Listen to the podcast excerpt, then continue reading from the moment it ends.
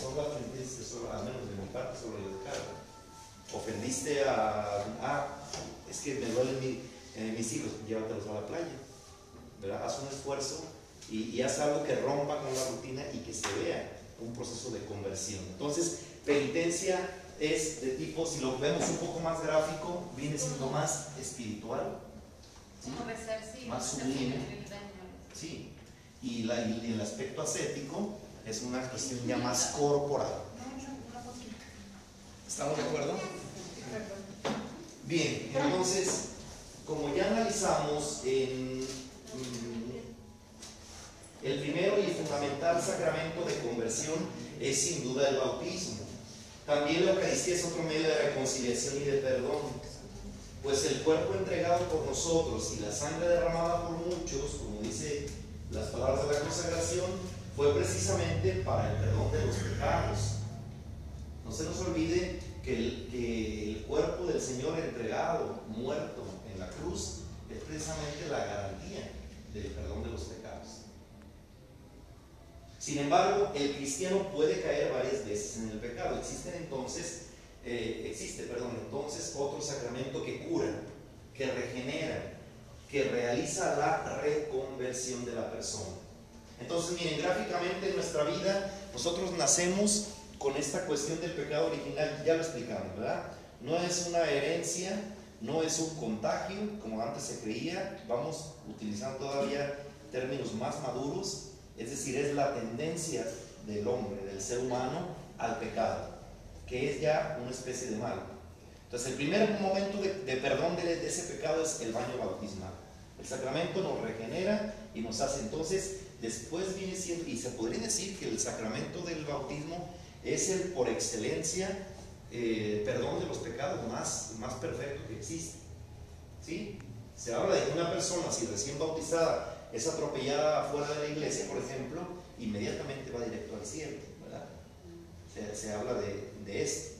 En el cambio, la penitencia viene siendo este sacramento que continúa en la raíz del perdón de los pecados, en la raíz regeneradora de- del bautismo, esta regeneración progresiva, cotidiana, repetible, hasta que nos cansemos, ¿verdad? hasta que la vida dure como vida, como tal.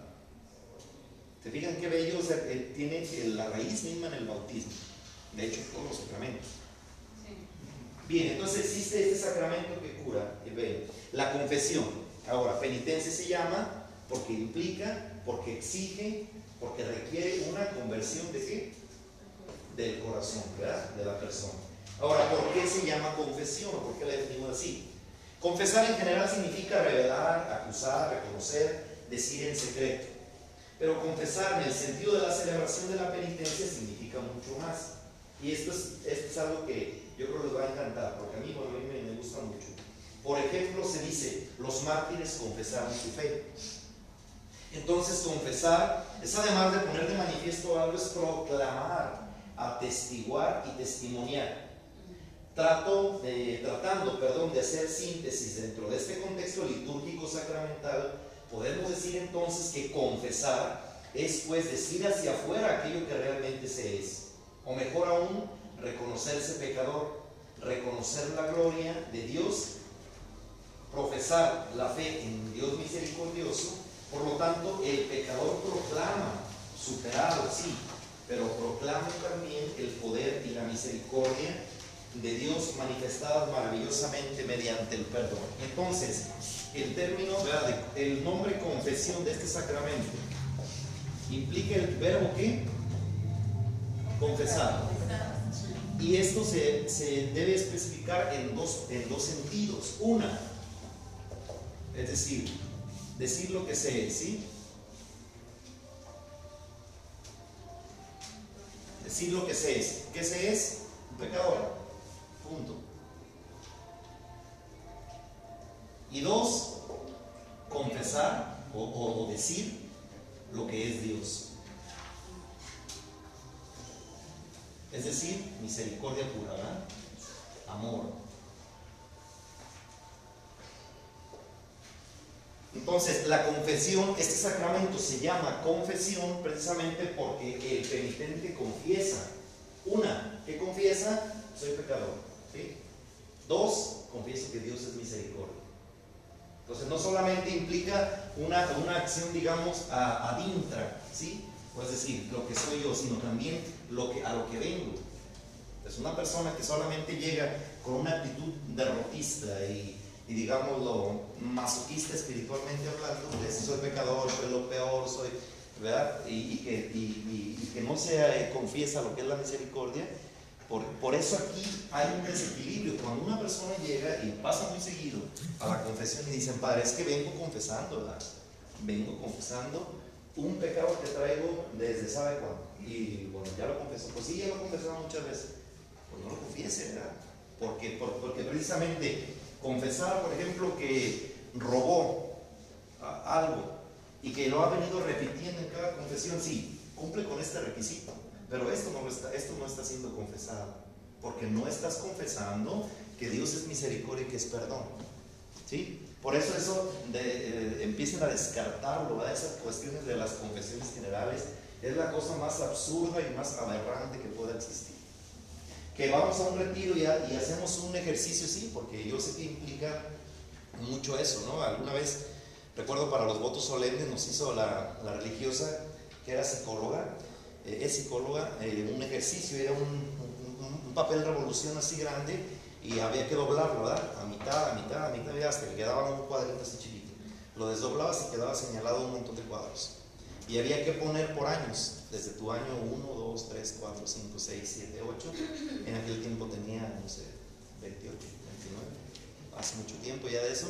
Y había que poner lo que tú recordaras, era una especie de memoria del corazón, pero en ese sentido penitencial, de los errores que habías cometido, era algo muy personal. Y entonces, pues sí es complicado porque hay que escrutar, ¿verdad? En, tu interior y acordarte de cosas que, que, cuando hace uno ese ejercicio dices, híjole, a mi memoria del sentir tiene muchos alcances, nomás que muchos no lo, no, no lo practicamos. Pero e, ese tipo de ejercicios, bueno, voy de acuerdo, pero ya de que dejen, vamos a hacer una, una, una confesión general, pues no, no, ¿verdad? Porque esto lo vamos a ver en cuestión litúrgica, cuando se da la absolución sacramental Ahí, digámoslo con palabras sencillas, es un borrón y cuenta nueva. Hasta Dios lo elimina de su memoria. ¿Sí? Hagan de cuenta que es como Telegram, ¿verdad? No queda ningún rastro. Entonces, en ese sentido, imagínense qué ofensa tan grande. Dios o se olvida de que tú eres pecador y tú todavía sigues ahí aferrado ahí es donde está esta cuestión que implica un doble, doble confesar. Confiesa lo que se es, adintra, y se confiesa lo que Dios es, adextra, es decir, este sentido de que Dios es misericordia. ¿Sí? Bien, ahora, ¿por qué se le llama reconciliación? Fácil. Es en esta actitud del pecador se puede reconciliar con Dios y con el prójimo por medio de la iglesia mediante un signo visible de la reconciliación. Ya saben lo que quiere decir reconciliación. Reconciliar es volver a conciliar, es decir, eh, reestructurar lo que se ha roto, reestructurar lo que se ha alejado, ¿sí? establecer un puente de una distancia que se ha creado. ¿Queda claro? Entonces, a ver, resumiendo, así como pasando a, en términos muy sencillos, muy, muy comunes, a ver, eh, ¿por qué confesión? no, perdón, ¿por qué penitencia? Gloria, en pocas sencillas palabras. Porque implica, exige, requiere una confesión de corazón. Sí, ¿y por qué confesión? Porque es algo del corazón, es algo más espiritual en donde tú tienes que reconocer que hay una parte tuya que es pecador y la otra la misericordia de Dios que te permite perdón. Que exige el, el, el confesar, ¿verdad? Acuérdense que el confesar no solamente es revelar un secreto, no solamente es cuchichear una verdad, porque ya lo, decía aquí en el diálogo, en, el escrito, los mártires confesan, confiesan la fe. O sea, un mártir que derrama su sangre, que entrega su vida, confiesa que Cristo es eh, el vencedor. O sea, también el verbo confesar no solamente es cuchichear un secreto, o decirlo como revelación, sino también una especie de testificación solemne y fuerte, ¿verdad? Que implica una actitud, eh, digamos, de, salir de sí mismo, una especie de heroicidad que brota del ser humano. ¿Estamos de acuerdo? ¿Y por qué reconciliación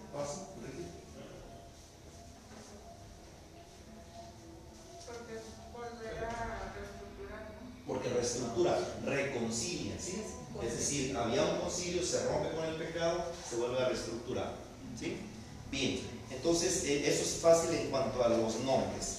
Ahora, ¿Qué implica la cuestión canónica? Miren, para la cuestión del derecho canónico, una vez yo recuerdo como el señor Emilio, que siempre lo saco, yo lo sé, y no me arrepiento porque fue un gran profesor para mí, eh, siempre nos decía, siempre nos decía, hermanos, el sacramento más regulado en cuestión legal, probablemente haya otros más regulados con cuestión litúrgica, histórica, pero decía, el más, el, el sacramento más, más regulado legalmente, jurídicamente, es decir, canónicamente en inglés es el sacramento de la confesión. Dice, tengan mucho cuidado, tengan mucho cuidado. Inclusive era tan, era tan práctico, tan práctico que nos decía, hermanos, siempre que confiesen, ¿verdad? Y más cuando es una mujer, decía siempre de tres cuartos, o sea, es decir, de de frente, de tres cuartos, siempre decía. O sea, era tan práctico. Y en ese momento, pues estás joven, no, o sea, no entiendes por qué. ¿Por qué? Porque hay muchas situaciones, ahorita lo vamos a ver, mucho, muy complicadas en cuestión legal. Por ejemplo, ¿ustedes, han escuchado hablar de la, de, la, de la solicitación? Es un delito en la iglesia. ¿A qué se les afigura que sea? La solicitación. Es como, insinuación. Es una insinuación. Y casi siempre, y casi siempre es del penitente para con el sacerdote, ¿verdad? O sea, al revés. Van y acusan, van y dicen, es que, pues es que el padre me dijo, y me, insinuó, y me invitó, y me...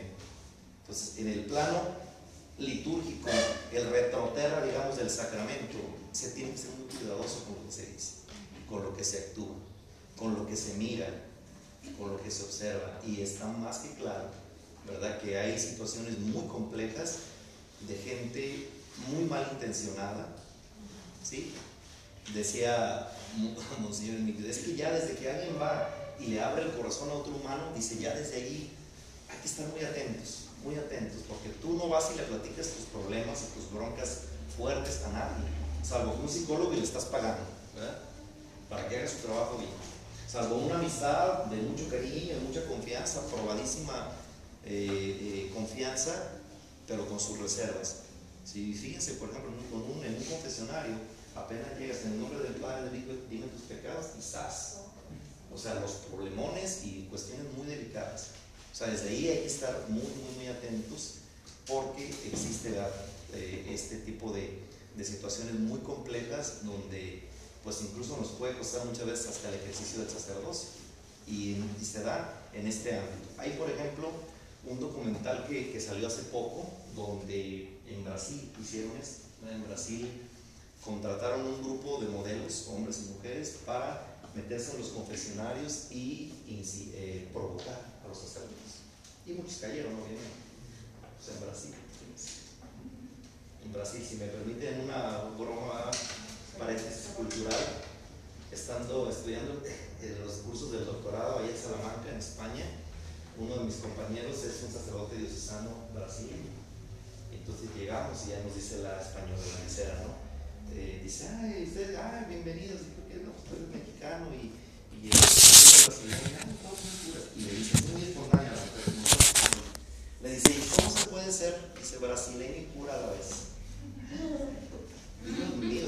Fue algo tan sencillo, pero a mí me causó así como que, y él se puso de mil colores y de no sé qué, yo no supe qué le respondió.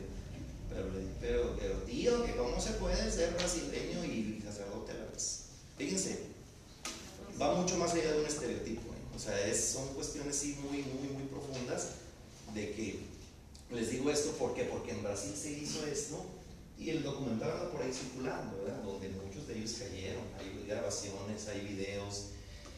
Y bueno, la demanda fue de esto, fue pues porque se fingió sacramento, ¿verdad? Es decir, tú llegaban y los que se les pagó para eso decían algunas situaciones y eso, y algunos cayeron. Entonces, esto es muy, muy, muy complejo. Por eso este pecado, por mencionar solamente alguno, el de la solicitación, viene siendo el caso Se supone que el derecho canónico regula que yo como sacerdote te puedo solicitar a ti, pero también tú me puedes solicitar a mí. ¿Verdad? Pero bueno, en este sentido, sacerdote no es ni la primera ni la única vez que nos pasa, es muy, muy, muy seguido. Y uno dice, ay, pues no te enganches, ¿verdad? Pobre, pues pobre mujer, nos trae cargas, pobre, le faltan hormonas o trae, o le falta salir a correr, o no sé, una serie de nervios. O sea, algunos dicen, pero hay gente que no lo toma de esa manera. De hecho, hay personas que buscan ese tipo de. Vamos más adelante, porque está es demasiado serio esto. Dice, el derecho canónico expresa que este es el sacramento mediante el cual los fieles confiesan sus pecados a un ministro legítimo y arrepentidos de ellos con propósito de enmienda, es decir, de cambiar la situación de pecado, obtienen de Dios el perdón de estos, cometidos después del bautismo, mediante la absolución dada por el mismo ministro, y al mismo tiempo se reconcilia con la iglesia a la que hirieron al pecado. Ahí está, es el canon 959 del derecho canónico. Esa es la definición canónica.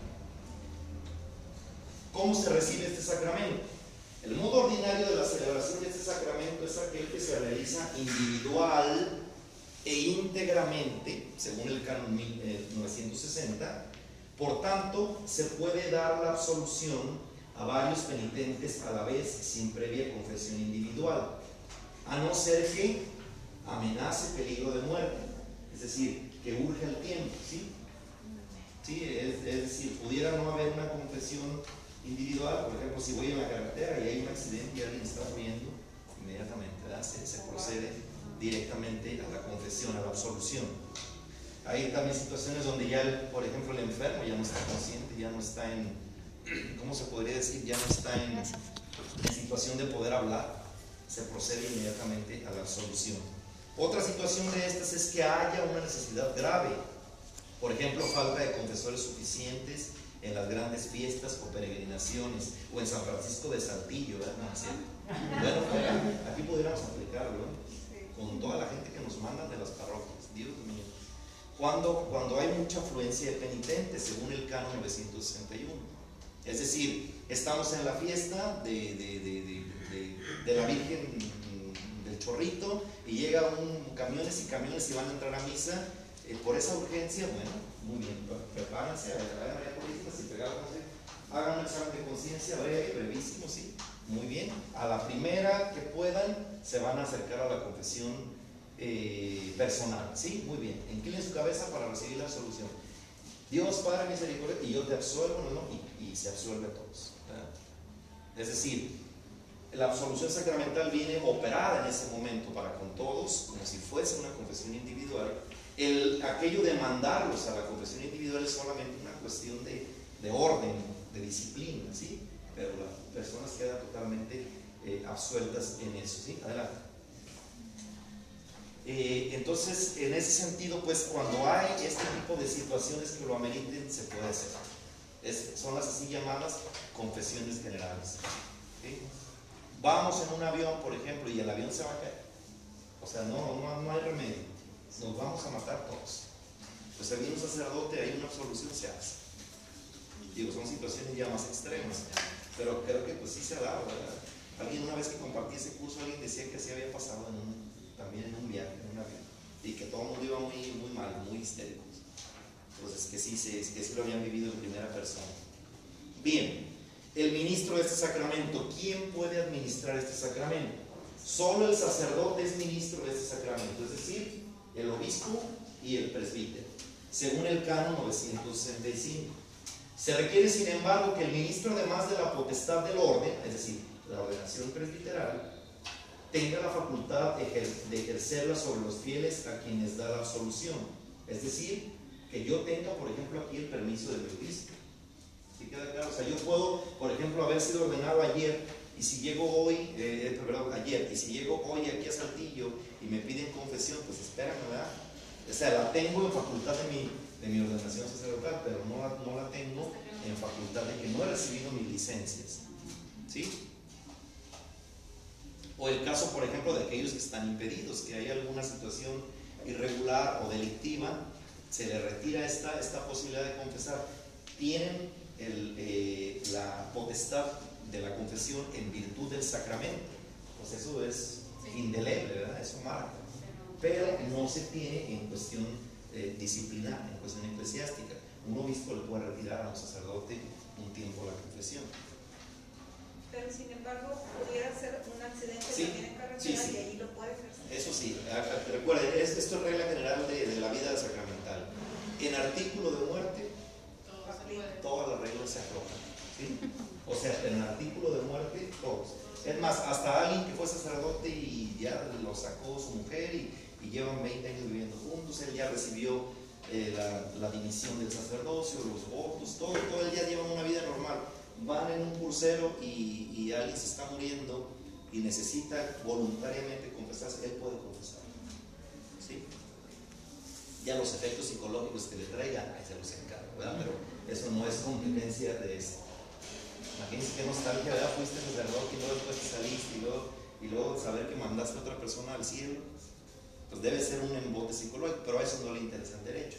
Simplemente el hecho de que la potestad de, del sacramento de la confesión se ejerce para siempre en virtud de la ordenación. ¿Sí? Ya la cuestión disciplinar, pues eso es otra, es otra situación.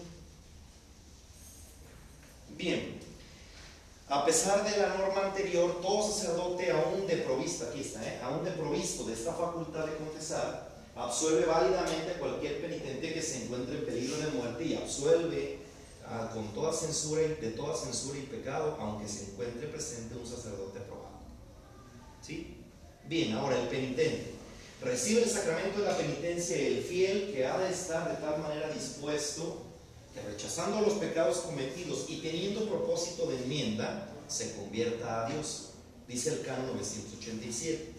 El fiel está obligado a confesar todos los pecados graves cometidos después del bautismo y los aún no perdonados por la iglesia ni acusados en confesión individual, de los que se tenga conciencia después de un examen diligente. Es recomendable confesar también los pecados veniales. Ahí vienen las citas de los parágrafos es mandamiento de la iglesia que el fiel se confiese por lo menos una vez al año. ¿Sí? Entonces el penitente viene lo que necesita, ¿verdad? Para acercarse, es decir, que rechace el pecado cometido, que se encuentre bien dispuesto y que tenga propósito de nivel. Obviamente si nada más se confiesa una vez al año no le está permitido comulgar. Sí, sí, sí, es que si alguien que no tenga, si alguien que está, está en gracia, ¿verdad? Puede seguir comulgando. Mientras no haya pecado grave, puede seguir comulgando. ¿Sí? Es práctica sana, obviamente, confesarse más seguido. ¿Sí? Fray, es que ¿qué es pecado grave? o sea, para mí un pecado grave es una mentira. Pero, um, o por ejemplo, un domingo que falté a misa, eso es un pecado sí, grave. Bueno, es un precepto, ¿verdad? Es el precepto dominical, sí. Pero, o sea, eso te impediría ya, por ejemplo, ya no comulgar. En ese sentido, sí, acercarse a la comunión, ¿verdad? Porque es una disposición de la iglesia.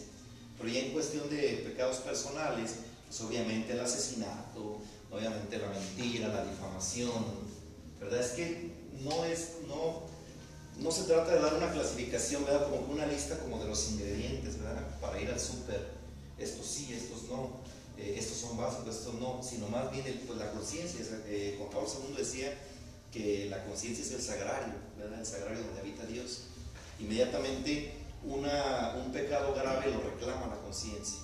Por eso hay que purificar la conciencia, hay que ser, quitar los escrúpulos y, darle paso al Espíritu Santo para que la misma conciencia pues te reclame cuando hay algo, cuando hay algo grave. Es decir, no es lo mismo una mentira, porque no podemos decir la mentira está entre los pecados graves. Pues no es lo mismo, decir, llovió, eh, llegué tarde porque llovió, que ir a decir, por ejemplo, que fulano se robó tal cosa, es que diferente. Ajá. Ah, en eso me refiero. Hay ocasiones que yo no quiero contestar.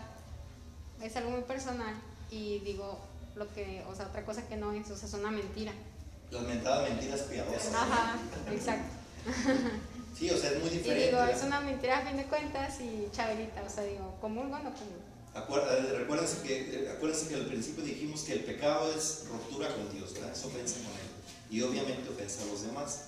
Pues en ese sentido, pues evaluar, ¿verdad? Un poco.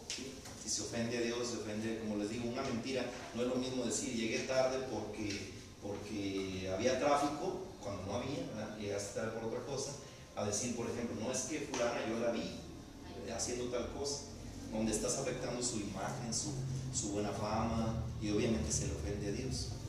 ¿Sí? Entonces, eh, lo que se requiere, por eso aquí dice bien, que el fiel esté bien dispuesto, es decir, que haya llegado a la conclusión de que tiene necesidad de acercarse a Dios por la reconciliación. ¿Estamos claros? Porque antes sí había, ¿eh? o sea, ahorita vamos a ver, vamos a ver la historia que, por ejemplo, eh, fue San Alfonso María de Ligorio, ¿no? Con los, redentoristas que establecen, había como recetas, como, eh, como libros de pecado, ¿verdad? Tal pecado, pues tal, tal pecado, tal. ¿Sí? Bien.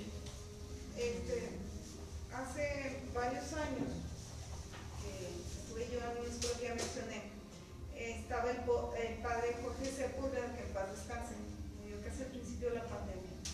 Y él nos explicaba lo, la diferencia entre un pecado mortal y uno venial, que es muy difícil que tú conscientemente lo cometas el pecado mortal, porque tiene muchas causales para que realmente se cometa. Y mencionaba esa parte que decía San Juan Pablo II, que hay que ir a la conciencia. Cuando tú tienes duda, ahí la conciencia ya está actuando. Si hay duda, es como dicen los japoneses, a la basura. Y pues vete al confesionario. Algo hiciste que no te paz. Entonces es el mejor, ¿cómo se dice? El mejor juez que tiene uno de la propia conciencia. Porque lo que para ti puede ser muy grave, para otro no lo puede Porque, ser. por ejemplo, ese, ese aspecto del precepto dominical, ¿verdad? Hay mucha gente que viene y dice, es que falté a misa. Bueno, pero ¿por qué faltó? No, pues es que mi marido, y es que llegó mi familia, y es que tuvimos, pues nunca viene mi marido, y pues ahora que descansó, pues, señor, pues, pues es lógico que eso no es pecado. Eso no es pecado. Es decir, es decir, tiene que haber una alevosía, tiene que haber una ventaja, ¿verdad? Para cometerlo. Es decir, estuve de floja, me dio, y no, no quise ir, o, me caen gordos los padres, o me cae mal el párroco. Qué diferente, ¿verdad? Entonces, eso el precepto dominical, eh, sí, obviamente, cuando, pues no con todos tenemos estos momentos para explicar con peras y manzanas. Por eso mucha gente llega y pues dice, adelante, ya lo absuel- la absuelves. Pero, pero, por ejemplo, de alguien que participa en un grupo como este, por favor, no, no, no valoren su tiempo, no lleguen, ah, es que falté el domingo, pero es que el domingo tuve que hacer esto tuve que hacer lo otro. Es más, incluso hasta está tan sagrado un domingo familiar, ¿verdad? Un domingo familiar, por eso es que planeate. Si mañana domingo vas a ir, pues voy el sábado en la noche, voy el domingo temprano, implica un poco más de esfuerzo. Que trabajo mucho, bueno, pues la, la intención es que, que haya esta disposición de encontrarte con Dios y que, y que cuando no la haya, es ahí donde podemos establecer que hay un criterio de pecado. ¿Sí? Porque entonces así decir, no fuiste, pecado. Sí fuiste, muy bien. Digo, igual, igual viniste a tres misas, pero no escuchaste ninguna, no estuviste ninguna. Fíjese qué, qué relativo. ¿no? Sí, igual. Este, que, bueno, yo, a mí, mi papá me criaron en que mi padre, que el domingo era un día para, para dedicarlo a Dios y, y estar orando y así. Entonces llegó a, a, a tal extremo que yo me sentía mal si hacía alguna otra actividad que no fuera, lo- o sea, estar eh, descansando, orando y así. Por ejemplo, no sé si lavaba los trastes o si lavaba ropa o si hacía alguna actividad yo el domingo, este, me sentía mal. Entonces, de hecho, hasta la fecha, o sea, yo digo, ¿y podré ir a la ruta recreativa o no? De- porque el domingo es de Dios y, y- y todas esas dudas de- del domingo. Sí vengo a misa y todo, pero siempre me quedaron esas dudas. padre. Sí. Entonces, Les, les mandé por ahí al grupo un, un artículo, pero es complementario, ¿eh? porque por ahí les puede llegar. Entonces, eh, sí, e- exactamente, para lo- por esto, cuando habla del primer requisito, que el fiel esté preparado, ¿sí? que no venga porque lo mandaron, ni por... Imagínense qué difícil cuando llegan, porque van a ser padrinos mañana. Porque... Y luego te dicen, padre, ayúdenme. No, no, ¿qué te va a ayudar tú? Tienes, ya, tienes que traer. Ayúdame, pregúnteme, pues ni que fuera aquí. a ver, dígame, dígame. No, no, no. Entonces, sí, así llega, ¿no? ¿Me ayuda, padre? A ver, pregunta. No, no, no te voy a preguntar nada. Tienes que haber hecho ya un examen de conciencia. ¿Verdad? Tienes que haber traído ya esto y esto y esto. ¿Sí? Entonces, eh, eh, esto implica que el fiel tenga una disposición, es que ya hizo un examen de conciencia, que ya trae catalogados qué, eh, qué pecados decir y qué pecados omitir. Si trae alguna duda, bueno, se expresa. Pero no es lo mismo que llegues ahí a ver qué, a ver qué pasa, a ver qué, a ver qué sale. Porque luego les empieza una pregunta que nomás está uno quemando. Me está diciendo sus pecados, ¿verdad? Entonces no, no se trata de eso, ¿verdad? Tampoco es, tampoco es, un, es un test, una evaluación de hacer, sino que implica un acto de conciencia seria que lleve precisamente a, a, a, una buena disposición para recibir este eh, perdón. ¿Sí? Y por ejemplo, en esos casos, ¿verdad? Cuando, cuando vienen así personas que solo vienen a eso por cumplir un requisito porque van a ser padrinos o tal, ¿sí los han regresado? Sí. Yo sí. Sí. Sí, porque solamente llegan, solamente llegan eh, pues a cumplir, a cumplir, y, y la verdad que pues cuando hay tiempo, cuando hay ganas, que siempre andamos cansados y confesar, entonces pues dices, adelante, yo lo admito. Pero cuando hay tiempo, pues sí, con mucha caridad se les dice. Hay personas que dicen, pues es que yo es el madre, pero es que yo no creo y es que yo, pues a mí me daría vergüenza. A mí me daría vergüenza que me, que me elijan por algo que no soy. Como si me dijeran, por ejemplo, a mí, que me nombraran el capitán de, de un equipo de fútbol cuando no me gusta cuando no lo sé, a mí, para mí se me haría como, como humillante, como que agarran un poquito la onda. Entonces, eh, desgraciadamente el padrinazgo se ha cargado tanta cuestión cultural, de, tanta cuestión afectiva, que híjole, está totalmente desvirtuado del sentido de lo que es. Y pasa hasta en las mejores familias. Porque luego esto yo lo predico aquí, luego en mi familia pasa igual, pasa así. O mi hermano eligió a, a tal persona porque pues son, pues los quieren mucho, son sus compañeros. Y, Oye, sí, pero ella no practica ni nada, pero pues fue una promesa que nos hicimos pues no sé, libros que, que, que háganse una mascota, un perrito o algo, pero no va a pasar un niño. Pero, pero les digo, es, es el padrinazgo ha, contraído eh, esta, esta, esta carga, ¿verdad? Carga social, que es muy difícil entonces, si a mí me pides, pues claro, es un privilegio que me pidas ser un padrino. Entonces, lo que al final de cuentas me importa es si, soy, si, estoy en la línea de lo, que, de lo que exige eso, porque al final no me interesa eso, me interesa quedar bien contigo. ¿Sí? Pues sí, es una lucha muy, muy, muy, muy concreta a, vencer. Y si después de, tienes muchos años, no sé, 5, 10 años sin confesarte, eh, bueno, porque le pasó a este lo mandaron a, otra vez catecismo, ¿eso es correcto? Pues porque ya ni se acuerdan. Yo tengo un amigo que también le da pavor ir al lo más sencillo, tienes que hacerlo frecuente. Allá, no se acuerdan. Nosotros en el Valle de la Misericordia llegan hasta 40 años. Mm. 40 años. Llegan y, en esa ocasión dijo, tengo tantos años, 10 años sin confesarlo. Dice, no, es que no te voy a confesar. Veías catecismo, no, no, bueno, tampoco no. Digo, ahí en un caso así muy extremo, pues sí preguntan, ah, pues, pues eh, eh, tal, tal cosa, ayudarle un poco en esos casos. Padre, pregunta Chabelito otra vez. En caso personal, si alguien me cae bien gordo y yo le pido a Dios que ya no me caiga gordo y me confieso, pero me sigue cayendo gordo y es más, digo, ay, nada más lo que ay, o sea, pero sigo ahí teniendo el pecado del rencor, ¿no? A ver, ¿Cómo a ver, eso? A ver, es que desde ahí está muy mal. O sea, que alguien te caiga mal es pecado. Sí, porque. Yo pregunto. ¿Cómo pues se llama? Por. Es que dicen que es mal un reflejo.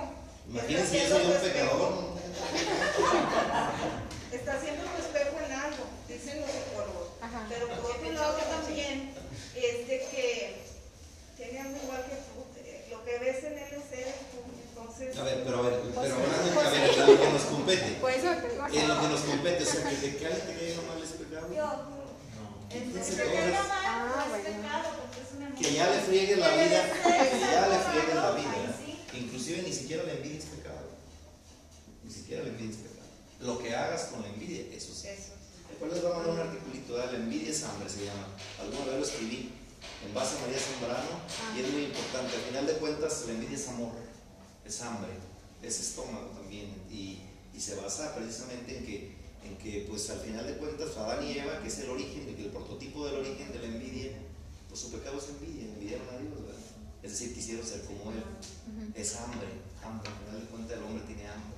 Y hambre de amor. Y es un amor igual de poderoso la envidia que el amor erótico, pero por otras vías. ¿Sí? Entonces, entonces vamos quitando un poco esto, ¿sí? Es decir, sentir no está mal, ni que te caiga mal, ni que, ni que, ni que envidia, ¿verdad? Pues claro, la envidia es un sentimiento, es un sentimiento, es como decir, por ejemplo, entonces tengo hambre. eh, tengo hambre y porque se me antoja una Carl Jr., estoy pecando, pues no, ni, ni siquiera, ya lo que se hace sí. ¿verdad? Lo que se hace con, con el sentimiento, ahí sí encarga. ¿Estamos de acuerdo? Bien, antes de... Perdón. Y pues por eso tiene uno paciencia las debilidades de los otros. Pues ahí entra esa parte de cuando no te simpatiza. Así como que, pues es una cuestión muy dura. Porque Sí, si alguien padece de esos problemas, eh, lean a... a, a espérense. Te cae Marilo si le haces gestos. Sí, ¿te cae? yo no los voy a ca- casi no los- casi no los- yo casi solo para lecturas de crecimiento casi no suelo recomendar santos, más bien filósofos sí, y les van a ayudar mejor. Eh, está esta, eh, espérame, me digo, Benedicta de la Cruz es esta, Edith Stein, sobre la empatía. A ver, Cualquier- escríbalo. Franco. Cualquier cosa de, de internet, pues digo, que has hecho tratados, ha hecho tratados. Edith Stein, ¿qué, qué es? Creo que ahí se escribe. Que en realidad es Santa Teresita Benedicta de la Cruz. Me gusta más como filósofo que como. Porque al final de cuentas, pues es. Ah, ya lo dije, ¿verdad? O solo lo pensé. Pero bueno, bueno, es, es mártir también, eh, martirizada en los campos de concentración, alemana. eh, y bueno, pues su máxima, máxima cosa importante es que fue discípula de Edmund Husserl, el gran fenomenólogo. Entonces ella es así como la receptora de todo esto y tiene tratados sobre la empatía muy, muy, muy interesantes. ¿Verdad? muy, muy interesante. Sobre, sobre ese, por eso no hay Bien, vamos a tomar café tantito y para también tomar aire y luego pasamos a lo histórico, ¿sí?